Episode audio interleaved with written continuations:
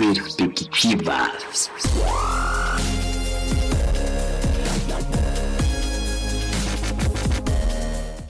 Olá, pessoal, sejam todos muito bem-vindos a mais um quadro Perspectivas aqui na Rádio Missile Wave. Vocês são sempre muito queridos aqui, nossa querida audiência, que nos ajuda, que nos acompanha, que divulga, que é tocado por Deus e pelo Espírito Santo, por cada quadro, por cada programa. Eu já fico muito feliz de mais uma vez estar com vocês aqui e poder contar, obviamente, com a sua audiência.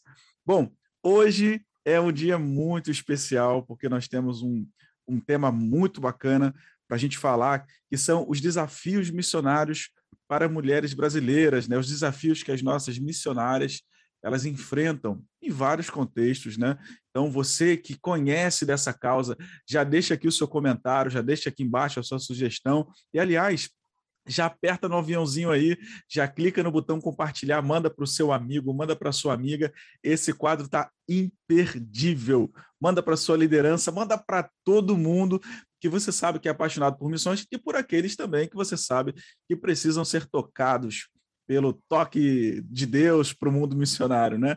Então, mais uma vez, muito obrigado, querida audiência, e eu quero já apresentar para vocês duas pessoas queridíssimas, duas amigas do coração que vieram abrilhantar e contribuir muito com o conhecimento, com o conhecimento que têm e também com as suas experiências, né, ah, no campo missionário.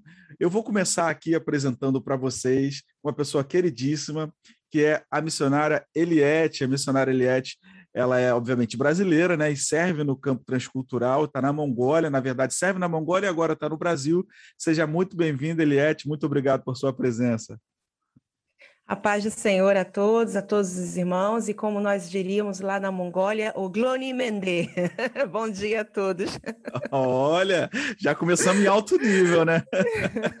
Gente, eu quero apresentar para vocês também uma amiga do coração, a missionária sem palavras para ela, ela é incrível, uma pessoa extremamente querida e por onde passa deixa laços de amizade, de carinho. Missionária Graziele Ora, muito obrigado por sua presença aqui, seja muito bem-vinda. Eu que agradeço o convite, é um prazer poder falar do amor de Jesus e contribuir um pouco. E a Eliette me desafiou a falar em árabe também aqui. então eu vou falar um bom dia, Olha só, viu? Eu vou falar aqui em português mesmo, bom dia. Isso para você criar expectativa, né, querido ouvinte? Você já fica atento aí, porque tem muita coisa boa para todo o conteúdo que nós discutimos perspectivas do movimento cristão mundial. Então, você pode ir lá correr dar uma olhada nesse artigo, conhecer um pouco mais sobre esse livro, que é um livro, aliás, que se refere à mobilização da igreja no Brasil, né? O movimento Perspectivas aqui no Brasil. Já tem... Na minha época de seminarista, usei também o livro Perspectivas como uma base de estudo teológico. Bom, e esse artigo é da autora Antônia L. van der aí que são mais experientes nessa questão é, é, é, do idioma, né? Podem, de repente, me corrigir. Mas tem uma ênfase ali até na ela é para mulheres brasileiras. E ela já começa os laços familiares, né, especialmente para missionárias brasileiras. É nesse sentido que nós estamos falando de mulheres brasileiras. Né? E ela aponta uh, uh, o exemplo de uma mãe, por exemplo, cultural diferente, isso gera muita tensão, especialmente naqueles momentos especiais, como dar à luz e tudo mais. E ela conta que conheceu uma mãe que ela vivia na Inglaterra com uma família natural. Aqueles missionários, né, eles sentiam que eles não eram muito bem-vindos na sala de estar daquela casa, porque a porta da sala de estar estava sempre fechada. E aí aquele casal ficava o casal eles, e tentava manter aquela criança calada ali. Só que eles acabaram passando essa. Gente tinha muito medo, sentia dificuldade de amar a sua filhinha. É, é, elas passaram as barreiras da questão conjugal também, para o relacionamento conjugal. E a gente começa a pensar a partir dessa perspectiva. Né? Essas questões de casamento, de filhos, estudos, elas circulam das missionárias na questão da feminilidade, traz consigo aquela visão mais mesa, né? o desejo do casamento, da família, dos filhos. Nesse contexto, né? vamos chamar aqui a missionária Grazi, nesse contexto, Grazi, é, enfrenta é, no campo de trabalho. Então, ser mulher sol... Por quê? Porque você ser mulher já é um desafio no Oriente Médio. Ser solteira é um desafio maior, porque você não é escutada. Muitas vezes a sua opinião, a opinião não prevalece controle sobre a sua vida. É o seu pastor que controla a sua vida, são os seus líderes, são os homens da igreja que decidem o que você pode e o que você não deve fazer. Só que, ao mesmo tempo, a gente começa a olhar para esses desafios e a gente começa também a olhar as vantagens que protegem. Ao mesmo tempo que eles determinam que você não pode fazer coisas, eles também eles vão lá e se responsabilizam por coisas que você realmente não deveria fazer. Se eu tenho um problema na minha casa e alguma coisa quebrou aqui, com certeza, dois, três homens da igreja vão vir resolver aqui. Por quê? Porque eu sou mulher e eu não posso resolver isso. É complicado, é desafiador, mas ao mesmo tempo é um presente. Eu comecei a, a olhar para a minha situação de solteira, essa condição, e comecei a, a agradecer ao Senhor o fato de eu ser solteira. Por quê? Porque o que acontece? Eu sendo casada, além das atividades que eu teria que fazer ministerialmente, eu precisaria também cuidar das coisas dentro de casa, do meu marido, dos meus filhos.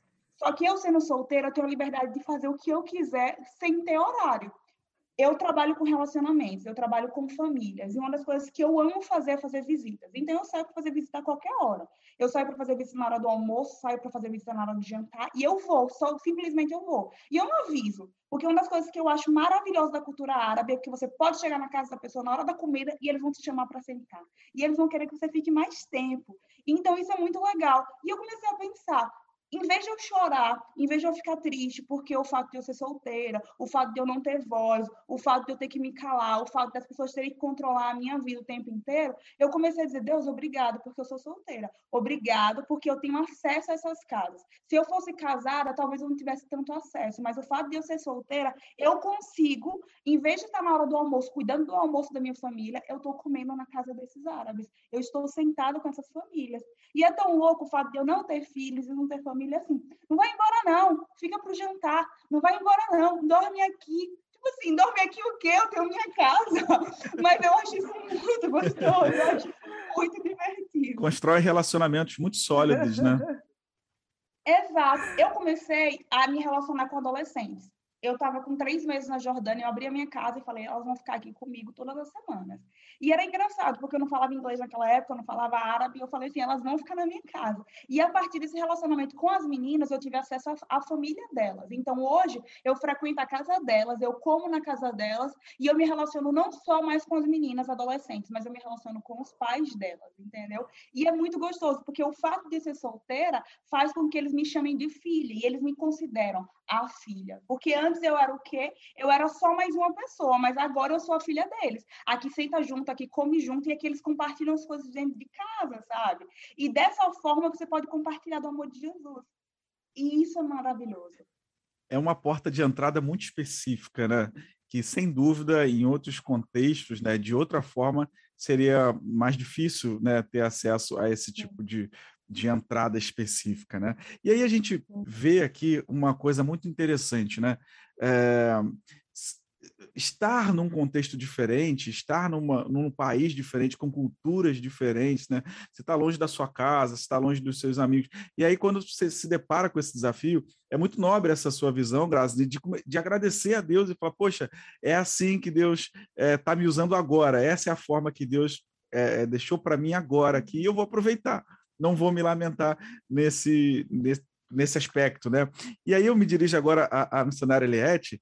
É, se por um lado é difícil para os familiares, né, que é, ficam longe dos parentes, do seu parente missionário que está indo para o exterior, né?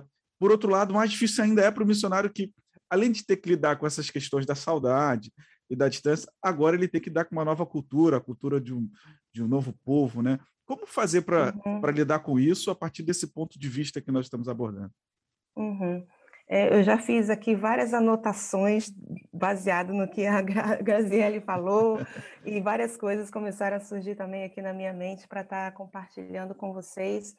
Mas uh, primeiro, uh, com relação ao que você falou, Igor, com relação a, a estar distante da família, né? No artigo a missionária Antônia, ela fala sobre a questão dos laços familiares.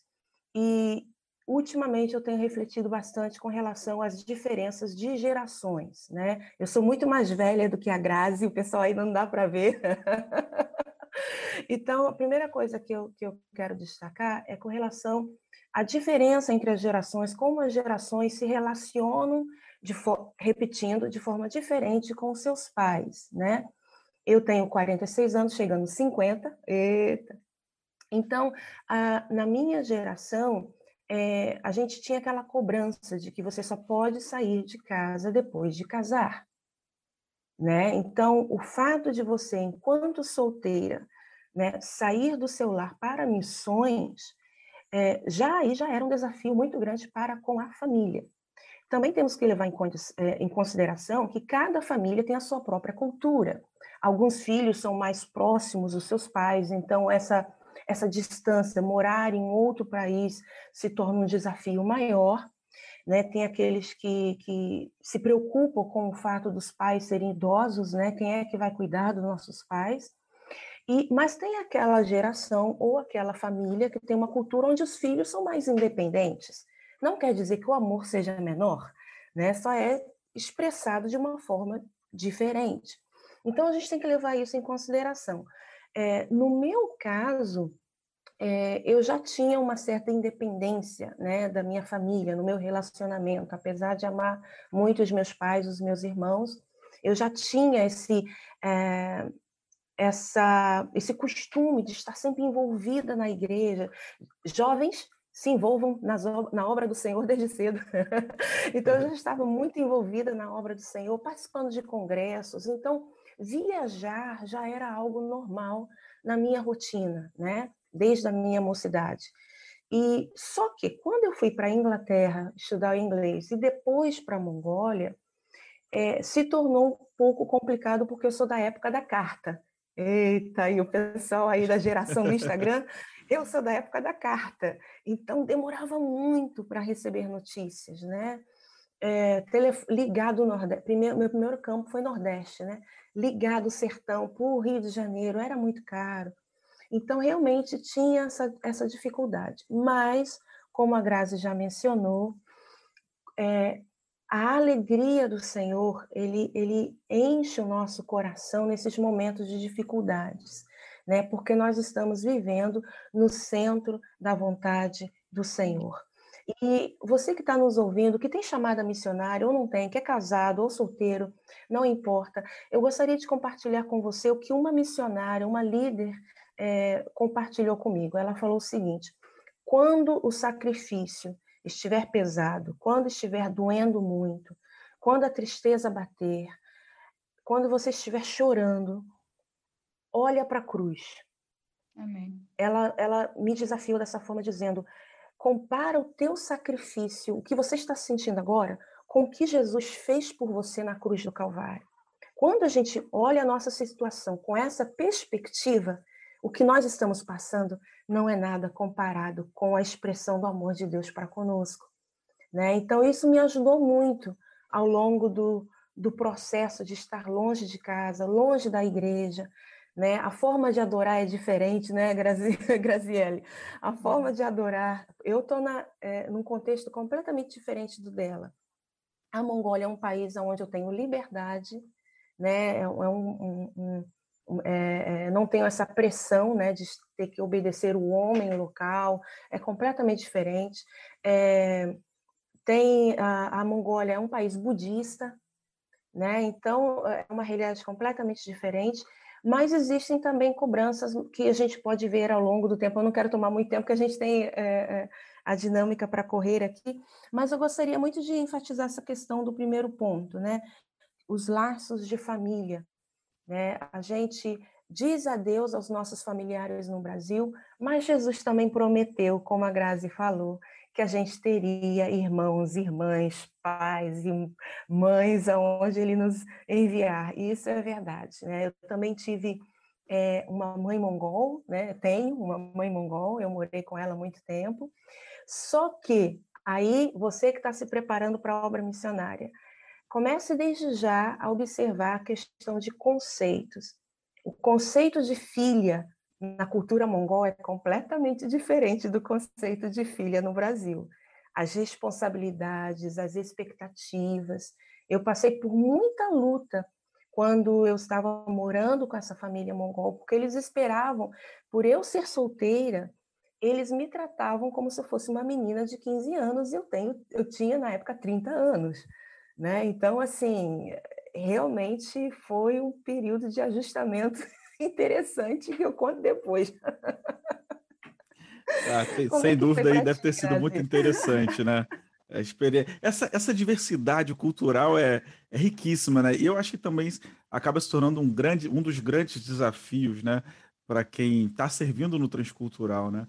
É, é, independente de, de do, do, contexto, se é um contexto um pouco mais uh, fechado ao cristianismo ou não, sair da sua cultura e estar num lugar que não é o seu lugar de origem já é um grande desafio, né? Sem dúvida, sem dúvida alguma, é um, é um desafio que merece destaque, né? E, aliás, é, é justamente por isso vale toda a preparação, vale todo o tempo de estudo, vale todo o tempo de aprendizado, né, com os mais experientes, né?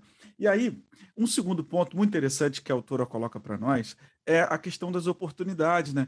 Que dependendo da, dependendo da cultura onde você está servindo, há pouca oportunidade. A Eliette compartilhou conosco que uh, não é o caso lá, né? Você tem liberdade para poder trabalhar e, e, se integrar a cultura de uma maneira mais aberta. Mas também, uh, uh, além desse desafio da, da do, do, espaço da mulher na sociedade, há um desafio relacionado ao idioma, né? Aos costumes, né? A ações que você pode fazer, gestos que numa determinada cultura é, é normal e outra não. Então, é, dependendo de onde se está, além de aprender a língua e se integrar à cultura, também há uma dificuldade no que se refere a desenvolver o ministério, né? E aí algumas mulheres elas se sentem solitárias, podem se sentir solitárias, como diz a nossa autora, porque vê, especialmente no contexto da Graça aqui, né? Porque vê talvez os homens envolvidos no ministério, viajando, fazendo amigos, sendo respeitado pelos seus trabalhos, e aí talvez eu possa se sentir de uma maneira não produtiva, ah, talvez não seja vista como missionária e tal, e aí pode entrar num processo de depressão, como a autora coloca para a gente aqui. Grazi, de alguma forma, você já se viu em dificuldades apenas por ser mulher? Então, aqui no meu contexto, a gente tem uma certa liberdade, apesar, eu falo uma certa liberdade pensando em Oriente Médio. Eu não preciso usar hijab, eu não preciso usar lenço no meu cabelo, eu consigo sair sozinha na rua, eu consigo pedir um Uber sozinha, só que ao mesmo tempo tem situações que são extremamente constrangedoras, tipo, você está na igreja sentada e, e a pessoa diz assim, não, esse lugar não é para você, é para fulano. Já aconteceu. Entendeu? Só, que você tem que ficar calada. Por quê? Você vai discutir com um homem mais velho, líder? Não vai. Então, você tem que ficar muito na sua. A, a Eliette falou uma coisa que é interessante em relação à questão de comportamento de filhos em famílias diferentes, em contextos diferentes. Eu não sou tão mais nova, como a Eliette está falando, eu tenho 31 anos. Que? E eu também me sinto dessa forma aqui. O fato de eu ser mulher solteira não é porque eu sou adulta, é porque eu sou mulher solteira. Então, mulher solteira é filha, e filha tem que obedecer. Então, muitas vezes eu sou tratada igual às adolescentes que eu trabalho. Eu trabalho com adolescentes e os pais delas olham para mim como se a gente tivesse a mesma idade. E os líderes, às vezes, olham para mim como se a gente tivesse a mesma idade. Eu falo, não, eu sou adulta. Entendeu? E às vezes é, é um pouco desafiador. E o fato de eu ser mulher. E assim, uma coisa que o artigo fala sobre a questão da assim, a gente que é brasileira, a gente é caloroso, a gente se toca, a gente se abraça, mas Deus foi extremamente generoso comigo, porque ele me mandou com uma cultura muito próxima. Eu me sinto no Nordeste aqui, eu sou nordestina, sou de Aracaju, o melhor lugar no Brasil. Ô, oh, Glória! Eu amo Deus o Nordeste. me mandou para outro Nordeste, com algumas restrições, com algumas diferenças, porque assim, eu não toco em homens, eu não abraço homens, mas eu abraço as mulheres, eu beijo as mulheres, a gente se... e é muito gostoso, sabe o que é? Quando você encontra uma mulher árabe, você dá um abraço nela e dá um beijo, depois dá um beijo no outro lado e fica hum, você dá vários beijos sabe? E é muito gostoso esse toque, esse, esse chamego, sabe? A gente é muito, assim, uhum. corpo. O árabe, ele é assim, ele é receptivo, ele é família, ele é hospitaleiro. Você senta, come e faz parte da família. E o Nordeste é muito parecido com isso. Quem já foi no Nordeste brasileiro sabe o que é uma recepção, a hospitalidade do nordestino. Você vai comer da hora que você chega, à hora que você vai embora. E, no, e aqui também é assim. Então, assim, existem desafios, sim. Existem diferenças de cultura, sim mas essas coisas são muito positivas. E eu pensando assim sobre questões e constrangimentos que eu já passei. Tipo assim, a barreira homem e mulher, para mim, eu tô construindo.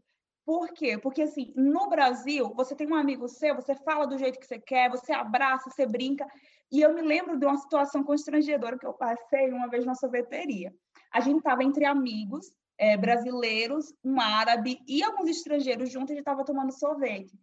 E eu peguei e falei com meu amigo em português, é, pague meu sorvete, porque assim, ele estava estudando português e ele estava pegando várias coisas que a gente falava em português. Só que nessa hora que eu falei, pague meu sorvete, ele falou que não entendeu, não estou entendendo. Aí eu olhei para a cara dele, deixa de palhaçada, você entende tudo, agora o sorvete que é para pagar, você não entende.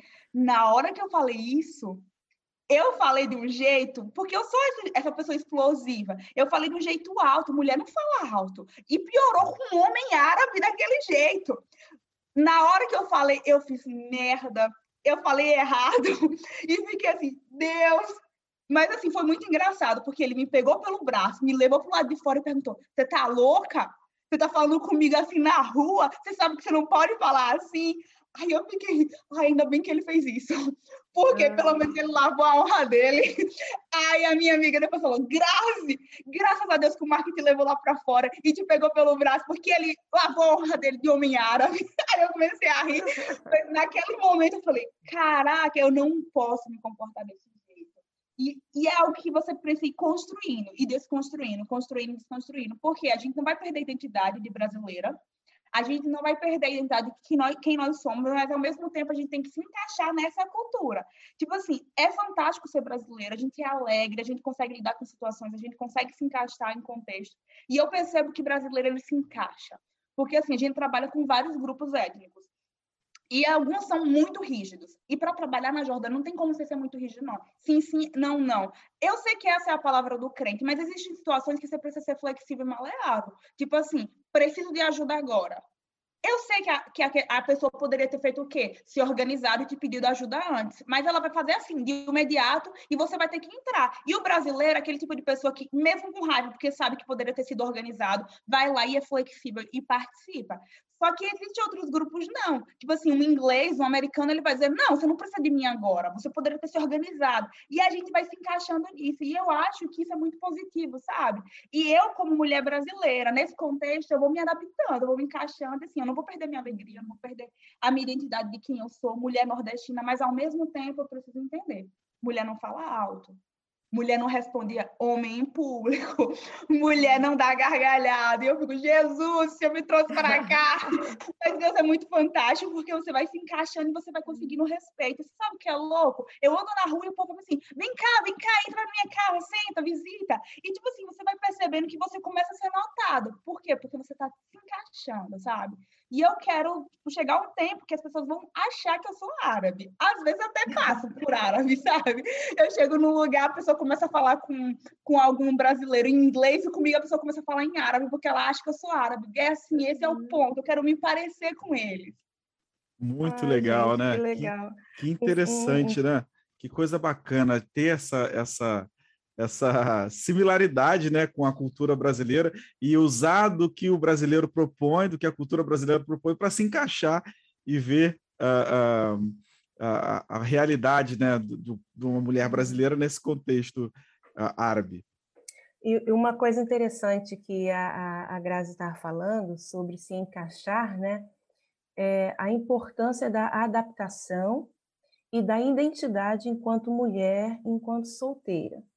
Né? Você precisa saber quem você é em Cristo.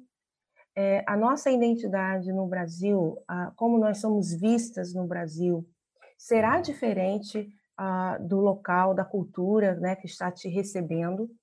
Então, a gente, quando nós conversamos com os vocacionados, eu enfatizo muito a questão de você buscar a maturidade emocional.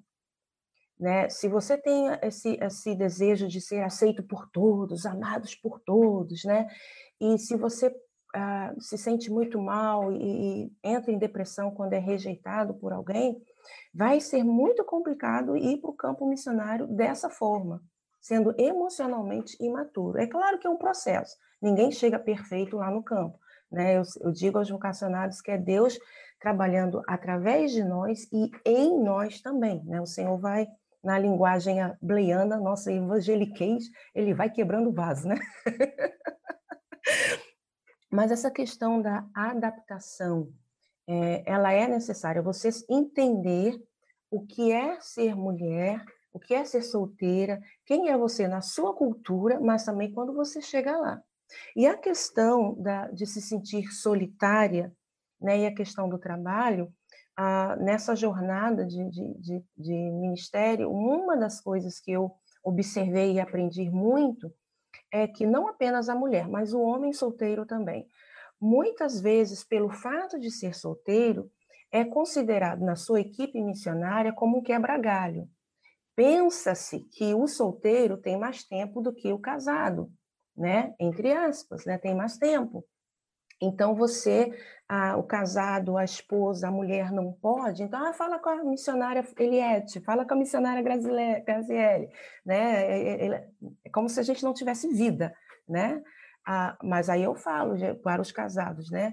As solteiras também lavam, passam, cozinham, também precisamos de, de férias, né? Então, uma das coisas é, em equipe, não em relação a, ao povo local, mas na equipe, uma das coisas que nós trabalhamos muito no meu campo é o fato de que o solteiro não é quebra-galho, de que nós também temos necessidades como cuidar da nossa casa, fazer o nosso próprio alimento. É claro que, biblicamente, o casado realmente tem a responsabilidade de cuidar da família, enquanto que nós solteiros nos dedicamos ao Senhor, mas também precisa haver um equilíbrio entre trabalho, ministério, entre a nossa vida pessoal. Então, eu tenho é, buscado muito, muito essa questão e eu trago esse alerta para os nossos ouvintes, né? Ah, que estão sonhando com a obra missionária ou que estão no campo missionário, né? É, muito cuidado com relação a isso. Nós vemos casos de, de pessoas que sofreram exaustão no campo por estarem trabalhando de, de, de, segunda a segunda, não tirarem seu dia de descanso, não colocarem esses limites. E uma das coisas também que eu quero, voltando só um pouquinho atrás, no, no artigo né, que a, Antônia escreveu, a missionária Antônia, é, quando eu li a história dessa família, a primeira coisa que veio, na, né, duas coisas que veio na minha mente foi, primeiro que foi o sentimento da, daquela mãe. Ela se sentia assim, não quer dizer que era verdade, foi a interpretação dela. E segundo, é que em cada cultura o conceito de privacidade é diferente. Né? Então, assim, eu como solteira, eu morei com uma missionária da Suíça. Eu brasileira extrovertida, ela suíça introvertida. Então, eu como extrovertida, como eu sou eu sou um pouco parecido com a Graziella, eu acho, né? Falo muito, já acordando bom dia, né? Aquela coisa toda, aquela alegria toda. Ela não, ela já gostava de ficar no quarto dela. Então, pelo fato de eu já ter esse entendimento de quem eu sou, assim que nós começamos a morar juntas, eu falei: olha, eu sou assim mesmo, eu sou entrona, ah, vamos criar um sinal, um código aqui. Quando você precisar do seu tempo sozinha, pode trancar a porta do seu quarto, que eu sei que você não vai querer ser é, é, atrapalhada, não vai querer, é, quer ficar sozinha. Né? Então, eu vou respeitar esse momento. E quando você deixar a porta entreaberta, vai ser o sinal para mim de que eu posso entrar a qualquer hora.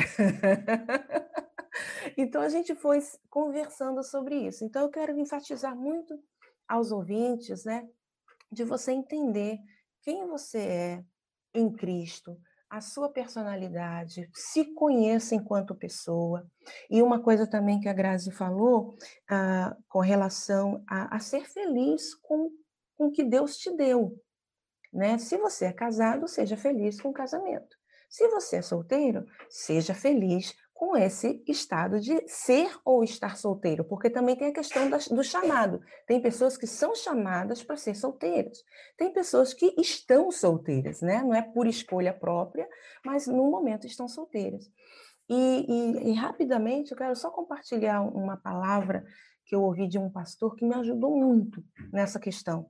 Quando eu tinha 30 anos de idade, é, eu deixei a ansiedade entrar no meu coração com relação a isso. Então, você jovem que está com 20, 30, né, e começa a ficar nervosa, ah, eu não vou ser mãe, eu quero casar, e entra a ansiedade no seu coração, escuta essa palavra que eu, que eu recebi de um pastor na Igreja Batista, lá na Inglaterra. Ele disse o seguinte: é, ele, falando para os jovens, perguntou: quem aqui entregou a sua vida ao Senhor?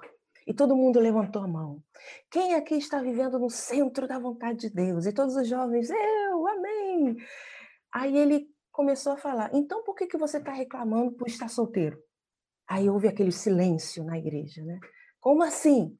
E ele falou: Olha, se você entregou a sua vida a Deus, se você crê que Deus está no controle da tua vida, então o que você está vivendo hoje é a vontade de Deus para você hoje. E a vontade de Deus é boa, perfeita e agradável. Se você está reclamando e murmurando, você está desprezando aquilo que Deus está te dando hoje. Você está de, deixando de viver as bênçãos de Deus hoje. Então, pare de reclamar por estar solteiro e viva plenamente esse tempo que Deus está te dando. Isso amanhã pode mudar, nós não sabemos. Mas o hoje que Deus te deu é você estar solteiro hoje, então dedique-se ao Senhor e viva isso plenamente. Desde o momento que eu ouvi essa mensagem, nunca mais murmurei, nunca mais reclamei. a ansiedade foi embora e eu só estou dando glória a Deus, aleluia. É a vontade de Deus, e a vontade dele é boa, é agradável, é perfeita. Então, você ouvinte que estava aí nervoso, preocupado, preocupado, ansioso, ansioso, não fique mais assim. Confia no Senhor. E outro alerta: você que tem chamada missionária e está dizendo no seu coração, ah, eu vou para o campo depois de casar. Não faça isso. O mesmo Deus que tem poder de te dar uma família aqui no Brasil, ele também tem poder de te dar uma família lá no campo missionário, se essa for a vontade dele. Então, não permita que essas ansiedades, expectativas te privem de viver a plenitude de tudo aquilo que Deus tem preparado para você no dia de hoje, né? Então, era, era isso que eu tinha anotado aqui de tudo que a Graziele compartilhou. Fui só lembrando, fui conectando aqui os pontinhos. Mas é muito bacana, né? Entender, eu acho que esse ponto é um ponto sensível e, ao mesmo tempo, é um ponto. Uh, é, é, simples sem ser simplista demais, né? Mas ele é um ponto que é, carrega consigo, apesar de ser uh, uh, aparentemente simples, carrega consigo um, todo um contexto, toda uma questão de, de valores, de, de que vem do berço, que vem do, da cultura familiar, né? Como a Grazi contou para a gente aqui, né? É, a cultura brasileira, especialmente ali no Nordeste, é uma coisa muito familiar, muito é, com laços muito fortes, né?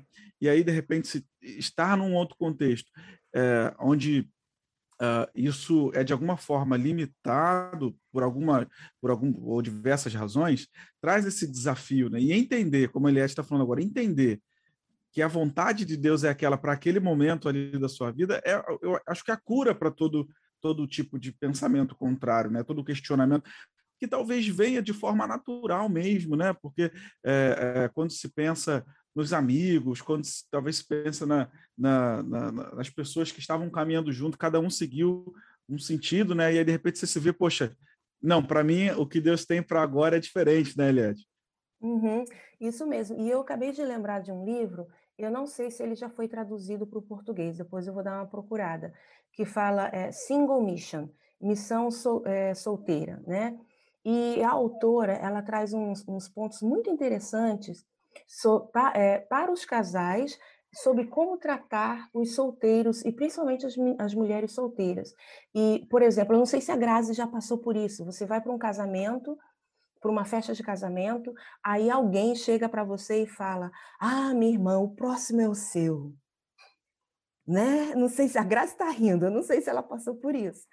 E nesse livro, a autora ela traz isso e fala: Irmãos, não façam isso porque você não sabe qual é a vontade de Deus para aquela pessoa. E a autora comenta no livro falando assim que ela uma vez ela foi mal educada e respondeu: "Sério, irmão? Deus está te revelando alguma coisa agora?" Aí a pessoa ficou sem graça porque a gente entende que os casados querem ajudar os solteiros, querem é, confortar os solteiros né, nesses momentos de festa, ou quando alguém se torna mãe. Ah, um dia será você. Mas, na verdade, isso não ajuda. Isso não ajuda de forma alguma, porque primeiro Deus não está revelando naquele momento. se for revelação de Deus, tudo bem. Mas não é revelação. E isso tá, é aquilo que você falou, Igor está ligado à, à, nossa cultura brasileira de que a pessoa só é feliz se casar e se tiver filhos.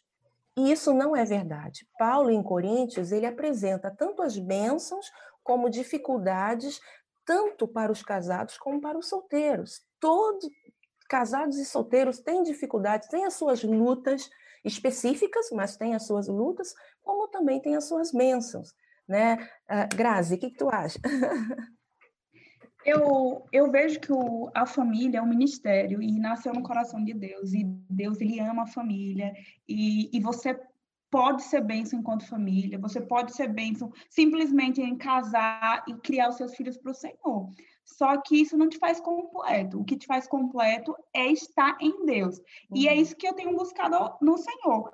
Qual é o meu desafio hoje? É olhar para a eternidade. É pensar que essas coisas que estão aqui, elas vão passar. Porque, assim, eu o meu processo de ser solteira é um processo um pouco diferente. Eu casei muito cedo, aos 19 anos, e fiquei viúva aos 24 anos. E quando eu fiquei viúva, a minha vida missionária começou. Por quê? Porque eu já tinha vocação missionária desde muito cedo, eu me sentia uma vocacionada e queimava missões no meu coração desde que eu era adolescente, só que eu fiz a escolha do casamento. Eu falei, não, eu quero viver um casamento, eu quero viver família, eu quero viver outras coisas.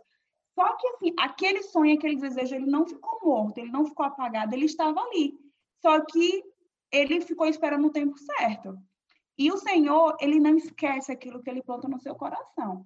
Então, eu pensei, eu vou viver missões, eu vou viver esse desafio. E eu não vou ficar preocupada se eu for para o campo solteira, se eu vou casar lá.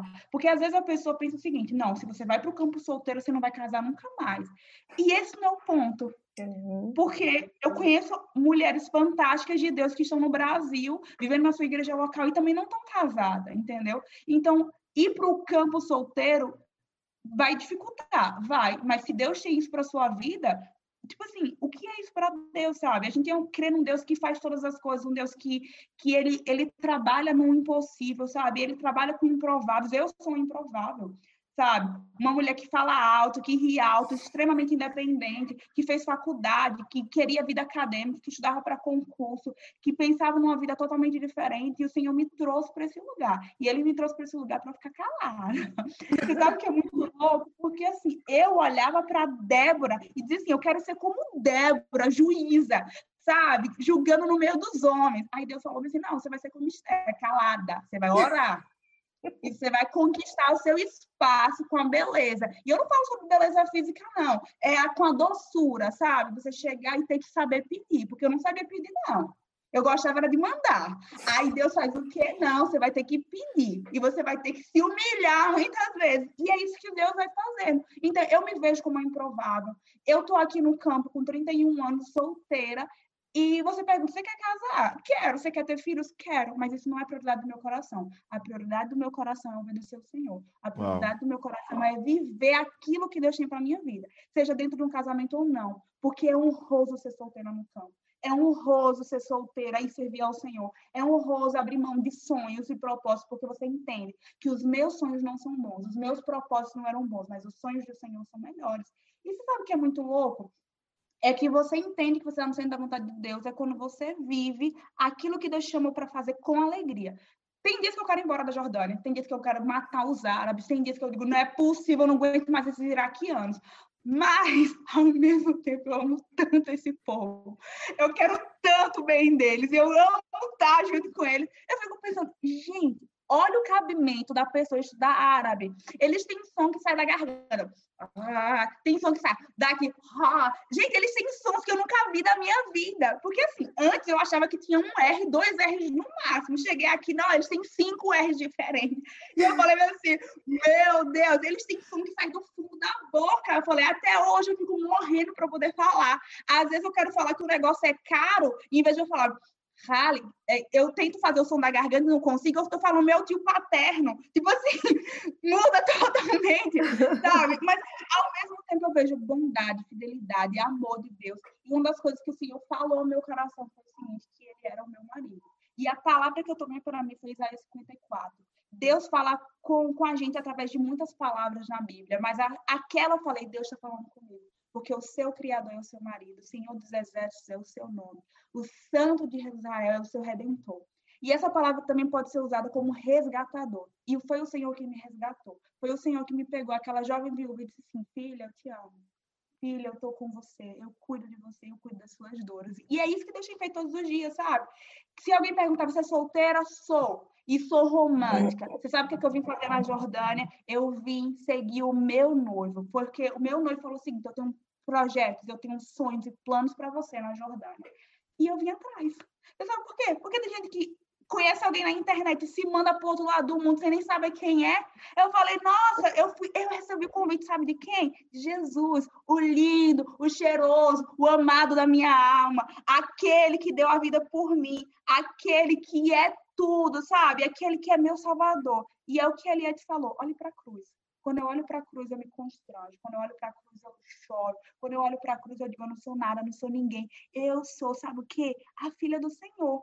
E uma das coisas que eu fico pensando, sabe? Eu estava conversando com minha amiga essa semana sobre ser princesa. Porque às vezes a gente quer criar os nossos filhos para ser princesa. E eu falei, mas assim, você sabe o que, que te faz princesa? Ser filha do rei. E eu sou filha do rei, aonde eu estiver. Tenho que calar a boca, tenho que ficar quieta, não posso rir alto. Gente, eu não posso rir alto, vocês não têm noção do que significa isso. Mas, ao mesmo tempo, eu vejo fidelidade quando eu vejo o pastor Árabe falando o seguinte: Graça tem um trabalho com as meninas, e ele olha para isso e ele reconhece isso. Sabe por quê? Porque eu sou solteira, sou mulher, e eu poderia ser ninguém. E não teria problema. Por quê? Porque é o Senhor que me trouxe para esse lugar. E eu tô muito feliz, sabe? Como eu falei, eu oscilo. Tem dias que eu quero ir embora, tem dias que eu passo raiva, mas eu amo esse lugar. Eu ando na rua, sabe? E digo, Deus, obrigada porque você me trouxe para cá. Obrigado porque eu acordo todos os dias apaixonada por ti, por esse lugar.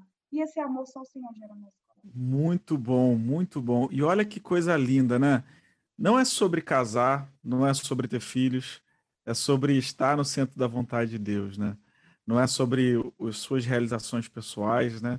sobre os nossos desejos de fazer o que a gente quer para o nosso conforto, para o nosso bem-estar, para a nossa, é, nossa realização, mas é sobre a vontade de Deus, é sobre a realização de Deus, é sobre o nome de Deus, para a glória de Deus, para o reino de Deus. Né?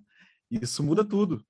Isso muda tudo. Isso faz com que uma jovem saia do Brasil, isso sai, isso faz com que alguém abra mão de um concurso, de uma estabilidade profissional, de uma perspectiva onde a gente teria um certo conforto, uma certa autoridade, né? No exemplo aqui que a, que a Grazi deu, né, de uma juíza, para simplesmente seguir para onde Deus mandar. Foi o caso do Oriente Médio, mas certamente nesse contexto, a partir dessa perspectiva, se fosse uma tribo indígena, se fosse qualquer outro lugar, quando a gente entende, né, que é sobre ele, tudo muda. E aí não importa onde você está, não importa qual que é o desafio, a gente só quer estar no centro da vontade de Deus. Muito bom. E aí a gente vê é, é, muitas é, mulheres solteiras, né, que vêm, geralmente as mulheres solteiras vêm, né, brasileiras especialmente, vêm de famílias onde há um, um laço familiar muito forte. E, e, se tornar adulta não significa deixar o lá, deixar a família. É, é, isso, na verdade, mudar para a cultura mudar para outra cultura e se mudar da, da família onde você está, é, se torna, na verdade, um, um desafio muito duro, né? muito grande, acaba sendo sim. Né? E também há aquela pressão social, como a, Eliette falou para a gente, né? Ah, de uma forma geral, há esse, essa colocação, né? Ah, o seu casamento é o próximo, ah, ou então, mesmo que seja casada, tem o primeiro filho, ah, e o segundo, ah, depois não adianta, sempre vai ter, né? Como que tem sido uh, eh, para você, Eliette, lidar com essas questões, já que o Brasil tem essa característica de hospitalidade, né, um país muito acolhedor, de abraços e beijos e apertos de mão, e aí, de repente, chegar numa cultura, é, é, talvez onde isso não seja tanto, ou lá você não sentiu tanto isso, pode, é, da mesma forma, se comportar como aqui no Brasil também. Conta para gente. Já passou alguma situação engraçada, constrangedora, alguma situação diferente por causa dessa questão da cultura? Né? Para aqueles que estão nos ouvindo e que têm chamada missionária, se prepare para rir dos seus próprios erros. a gente, como a gente é, tem a expressão antiga, né, que a gente dizia muito, que a gente paga mico, né? Mas no, no, campo missionário eu falo que a gente paga King Kong mesmo, tá? A gente vai preparado para essas gafes, né? Sim, sim, a gente já passou por, por várias é, é, dificuldades é, na minha família, nós nunca fomos muito de, de abraçar, né? A gente ama um ou outro, mas a gente nunca foi muito de abraçar, diferente né, de, de alguns estados do nosso Brasil. E quando eu fui para a Mongólia, o povo mongol não abraça com tanta frequência. Geralmente, o normal é abraçar no ano novo mongol, que é em fevereiro. Então, é uma vez no ano que você tem um pouquinho desse, desse contato. Não é normal abraçar a pessoa todo tempo, todo dia. E eu louvo a Deus pela equipe que Deus me deu lá na Mongólia. Porque antes de eu chegar no campo, eles leram o perfil do brasileiro e viram que o brasileiro gosta de abraço. Então, mesmo não sendo da cultura deles, a minha, a minha equipe é formada por coreanos, alemães, suíços, australianos, né? Então, é uma, uma equipe muito diversificada. Ah, eles, mesmo não sendo de uma cultura que abraça, Assim que eu cheguei no, na Mongólia, 15 anos atrás, a primeira coisa que eles fizeram foi todo mundo fez uma filinha para me abraçar. então, até hoje, eles têm esse cuidado comigo enquanto brasileira, principalmente as mulheres da minha equipe. Quando elas percebem que eu estou um pouco assim, tristinha, tal, elas vão lá e me dão um abraço. Aí eu falo, ai, obrigada, estava precisando disso. então, verdadeiramente, Deus nos dá família, mas na cultura mongol não, não se pode abraçar. Eu não posso estar sorrindo para homem, eu não posso ficar olhando nos olhos dos homens, né? Então eu tenho que tomar muito esse cuidado. É, é, então, socialmente, enquanto líder, né? Porque eu estou deixando, os irmãos não podem ver, né? Porque é áudio. Eu estou deixando já meu cabelo ficar branco, porque na cultura mongol, quanto mais idoso você for, mais respeitado você é né? Então, socialmente, isso é, é, um contrapeso que vai me ajudar a estar com cabelo branco. Por que isso? Socialmente, é esperado da mulher gerar filhos. Não há tanta cobrança de ser casada ou não. Mas para eles, a mulher que não gera filhos não está cumprindo o seu papel de mulher. Então, quando a gente está discipulando as meninas, né, eu peguei um caso de uma menina que estava com 21 anos e que o pai estava brigando com ela, mandando, vai para a rua agora, arranja qualquer homem engravida, você está velha. E ela tinha uhum. acabado de entregar a vida ao Senhor Jesus. Nós tínhamos ensinado, falado sobre a importância de esperar o casamento, né, da santidade. E ela chorando, falando, ele é, está difícil em casa. Meus pais não entendem o fato de eu ter entregue a minha vida ao Senhor Jesus, que eu quero esperar o casamento. E três anos depois, Deus honrou, ela casou, tem filhos lindos, glória a Deus. Mas eu pude acompanhar essa luta. E para mim, que tenho 46 anos, na cultura mongol já era para eu ser avó. Então, eles não conseguem entender como eu posso ter 46 anos, não ter filhos, não ter netos e ser feliz. Então, é, isso gera oportunidade também de eu apresentar para eles o conceito uh, bíblico de felicidade. Né? O que é realmente ser feliz? Né? Que a minha felicidade está em Cristo Jesus.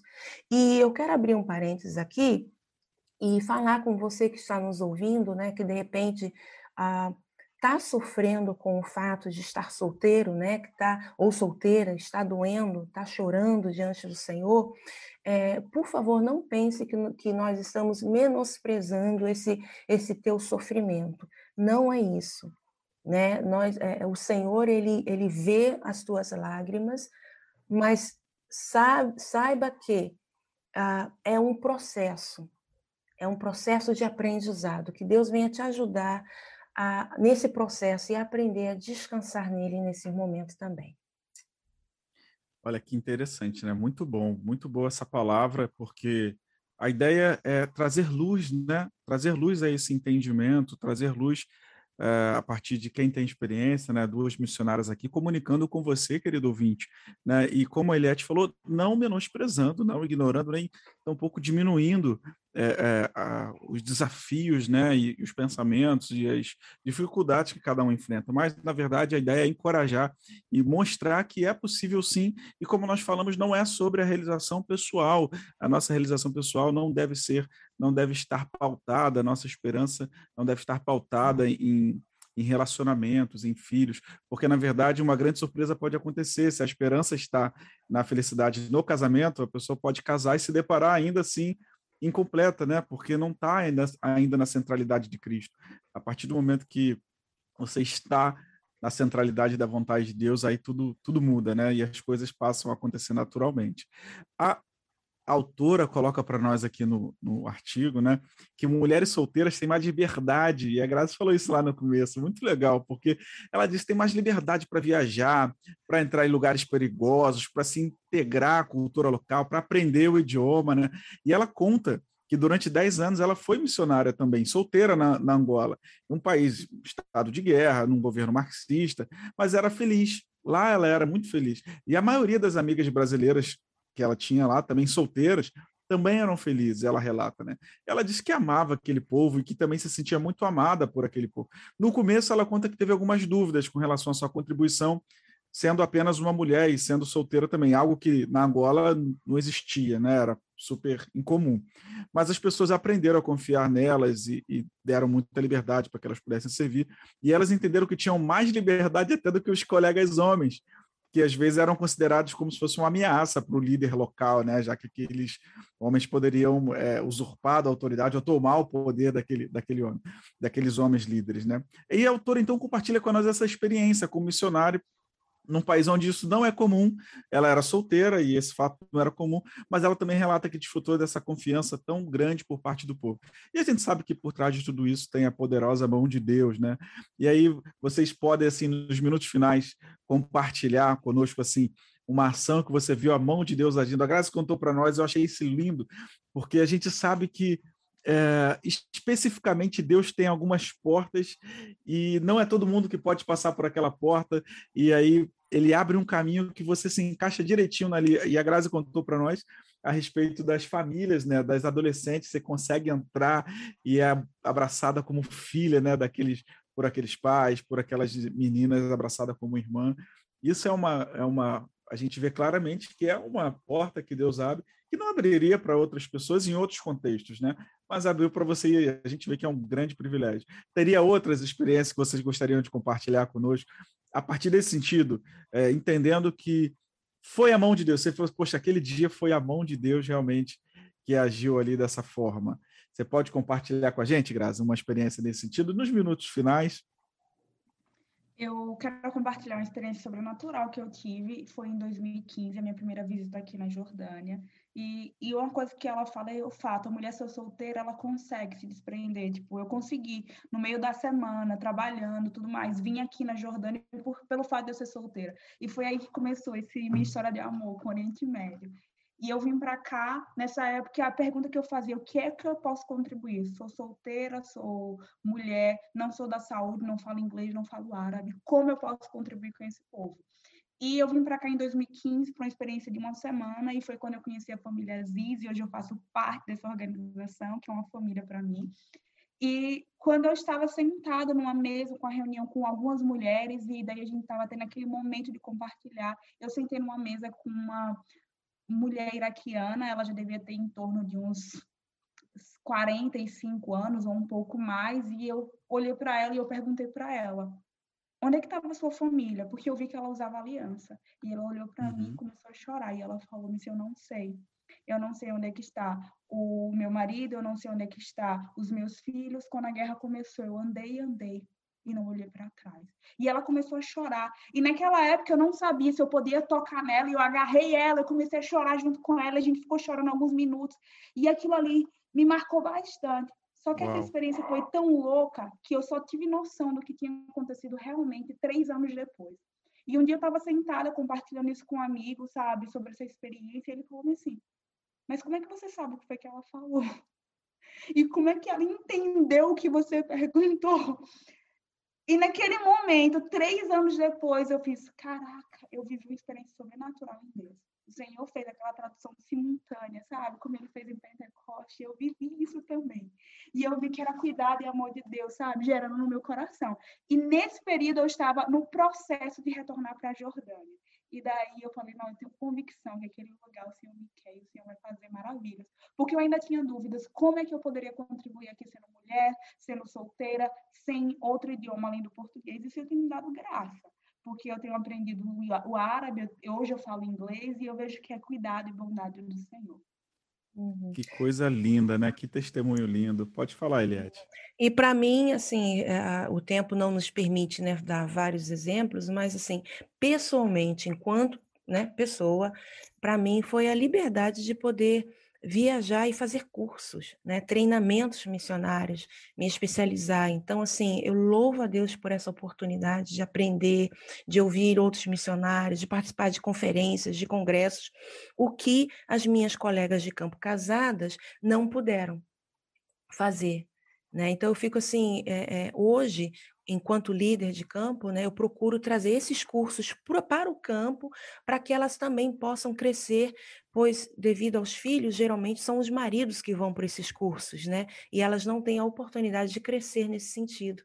Então, a gente está tentando é, ajudar as nossas irmãs casadas para que elas também tenham essa mesma oportunidade. Mas é, é verdade, a gente, enquanto solteira, tem maior liberdade, sim. Muito bom. A autora termina fazendo uma reflexão e ela coloca aqui dessa forma assim, né? Eu creio que as mulheres brasileiras, com sua alegria, sua capacidade de adaptação e de viver um estilo de vida simples, seu amor ao Senhor e o seu desejo de compartilhar esse amor com os outros, pode ter uma contribuição importantíssima na obra missionária. Qual é a mensagem final que você deixa, Graça, para as nossas ouvintes, as nossas irmãs, né, missionárias ou que têm o desejo vocacionadas, né, que têm o desejo de servir, são solteiras, estão nesse processo de decisão. O que, que você pode deixar de mensagem para nossa querida ouvinte nesse encerramento do nosso quadro? A mensagem que eu deixo é aquela que eu coloco para minha vida, que eu tenho tentado fazer essa autorreflexão olhe para a eternidade, olhe para o Senhor, porque as coisas vão ter dificuldade em todas as áreas, em qualquer ambiente, seja no Brasil, seja no campo, mas olhe para o Senhor. E, e, o Senhor, Ele é Pai. E uma coisa que o Senhor faz é que Ele cuida dos filhos de forma diferente. O filho homem, às vezes, ele precisa tratar mais com rigidez, porque ele entende que ele precisa ser o mantenedor, ele precisa ser o cara que que toma conta de algumas áreas, mas a filha mulher, ele trata com carinho, ele coloca muitas vezes no colo. Então, se você está preocupado sobre sustento, se você está preocupado sobre como vai ser a moradia, não, o Senhor, ele te sustenta, ele te guarda, ele cuida de você e ele é o seu pai. Então, olha para a eternidade, olha para o Senhor, olha para a cruz e continua caminhando. E o Senhor vai te surpreender e ele vai te suprir em todas as áreas. Amém, amém. Eliette, deixa para as nossas irmãs, nossas queridas ouvintes, nesse quadro tão especial dedicado às mulheres, a sua mensagem final de consideração com relação a tudo que nós falamos aqui. Uhum. É, o versículo que veio à minha mente, que eu quero deixar a todas as irmãs e também aos irmãos né, que estão nos ouvindo, né, casados ou solteiros, Mateus 6,33. Busquem, pois, em primeiro lugar o reino de Deus e a sua justiça e todas essas coisas serão acrescentadas a vocês. Nesse contexto, a gente sabe que o Senhor estava falando sobre comer, se vestir, né? Mas eu trago isso para todas as áreas da nossa vida. O Senhor, ele provê o que nós precisamos. Lembre-se, ele é o teu, ele é o meu, ele é o nosso Pai, ele cuida de nós. Apenas confie, apenas confie no Senhor descanses no, no, nos braços de papai. papai sabe que é melhor para gente, né? Eu trabalho com crianças na evangelização infantil, então uso muito essa linguagem. Papai do céu sabe exatamente o que nós precisamos para o dia de hoje. Confia. Amém. Muito obrigado, minhas queridas amigas e missionárias, missionária Eliette, missionária Grazi. Obrigado pela presença de vocês. Queridas ouvintes, queridos ouvintes, muito obrigado pela presença de vocês, por terem estado conosco aqui esse tempo especial, refletindo sobre o trabalho missionário das mulheres brasileiras, especialmente mulheres solteiras que enfrentam desafios no que se refere ao trabalho transcultural. Deus abençoe sua vida. Acompanhe a Rádio Missile Wave, acompanhe os próximos quadros. Você tem muito conteúdo para observar aqui. www.radiomissowave.com.br. Assista Assista também os nossos quadros no Deezer, no Spotify. Você pode acompanhar as nossas redes sociais no Instagram também. Então, nós temos muito conteúdo. Aliás, a Rádio Misswave é uma rádio com conteúdo 100% missionário, conteúdo 100% voltado para missões. Já compartilha, envia para os seus amigos, envia para a sua liderança. Nós temos a certeza que todo o conteúdo gerado aqui vai tocar o seu coração porque é inspirado por Deus. Deus abençoe. Até o próximo. Tchau.